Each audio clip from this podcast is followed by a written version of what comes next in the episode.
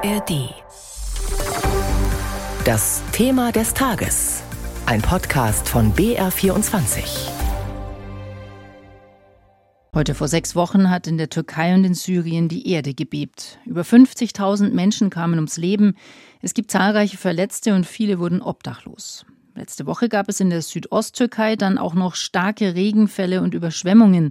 Straßen, Häuser und die Notunterkünfte wie Zelte wurden geflutet. Wie den Menschen in der Türkei und in Syrien geholfen werden kann, das bespricht die internationale Gemeinschaft heute bei einer Geberkonferenz auf Einladung der EU.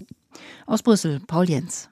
Nachdem am 6. Februar die Erde mit der Stärke von 7,8 gebebt hatte, schickte die EU umgehend Hilfe los. Suchmannschaft mit Rettungshunden, Zelte, mobile Heizung gegen die Kälte, Feldbetten und medizinische Produkte brachte die Union in die Erdbebenregion.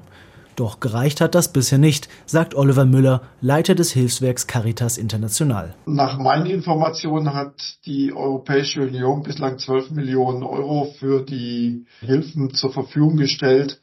Das ist natürlich ein sehr geringer Betrag und von daher ist es schon sinnvoll, dass sich die EU jetzt als Ganze nochmals mit der Hilfe in der Erdbebenregion befasst. Helfen soll jetzt eine von der EU organisierte Geberkonferenz. Die Europäische Kommission hat dazu alle Mitgliedstaaten und Partner sowie internationale Organisationen eingeladen, um ein möglichst großes Hilfspaket schnüren zu können. Denn der Wiederaufbau wird Jahre dauern, schätzt Oliver Müller. Die Erfahrung aus ähnlichen Erdbebenkatastrophen zeigt, dass wir von einer Wiederaufbaudauer von circa drei bis fünf Jahren ausgehen müssen. Und die Situation vor Ort wird nicht einfacher. Vor kurzem haben schwere Regenfälle Teile des Erdbebengebietes in der Türkei überschwemmt. Und auch in Syrien leiden die Menschen weiterhin, erklärt der Caritas-Leiter. Ich stehe mit unserer Mitarbeiterin in Aleppo in Kontakt, die mir schrieb, dass allein dort 20.000 Menschen ihre Wohnungen verlassen haben. In Aleppo sind 17 Schulen geräumt worden, um obdachlose Erdbebenopfer auch unterzubringen. Und äh, die Gesamtsituation ist eben weiterhin sehr, sehr schwierig. In Syrien ist es besonders schwierig, die Hilfe zu koordinieren. Teile des Landes, zum Beispiel die Region Idlib, werden nach wie vor von Milizen kontrolliert. Das Erdbeben hat dort eine ohnehin schon leidende Bevölkerung getroffen. In Syrien und in der Türkei sind die Folgen des schweren Bebens weiterhin gravierend. Auf türkischer Seite hat es beispielsweise die Region Hatay schwer getroffen. Was das Beben und die Folgen mit den Menschen dort macht, das beschreiben zwei Frauen aus der Gegend so. Ich bin erst jetzt im Dorf gewesen. Es ist schlimm, sehr. Es hat sehr wehgetan. Ich konnte die ganze Nacht nicht schlafen. Wir haben erst vor kurzem unsere Wohnung abbezahlt. Nur ein Jahr haben wir darin gewohnt. Wissen Sie, so eine Wohnung war immer mein Traum. Ich habe 20 Jahre lang in einer Einzimmerwohnung gelebt und drei Kinder großgezogen. Die neue Wohnung war ein Palast für mich.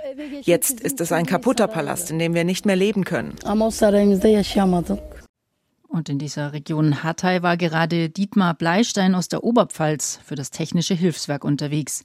Als Teil eines Erkundungsteams der Wasserversorgungseinheit des THW verschaffte er sich einen Überblick über die Lage und unterstützte den Wasserversorger vor Ort. Inzwischen ist Dietmar Bleistein aus der Türkei zurückgekehrt und mein Kollege Sebastian König-Beck hat mit ihm gesprochen. Herr Bleistein, Sie waren ja gerade selber im Erdbebengebiet vor Ort. Wie kann man sich denn die Situation gerade vorstellen? Was sieht man, wenn man dort durch die Straßen geht? Wenn man durch die Straßen läuft, fährt oder sich anderweitig bewegt, sieht man eigentlich großflächige Zerstörung der urbanen Struktur. Ich habe schon viele Erdbeben, das ist jetzt mittlerweile mein achtes, das ich im Auslandseinsatz gesehen habe.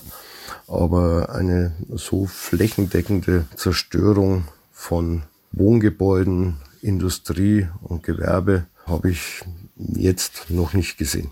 Woran mangelt es denn den Menschen vor Ort gerade am meisten?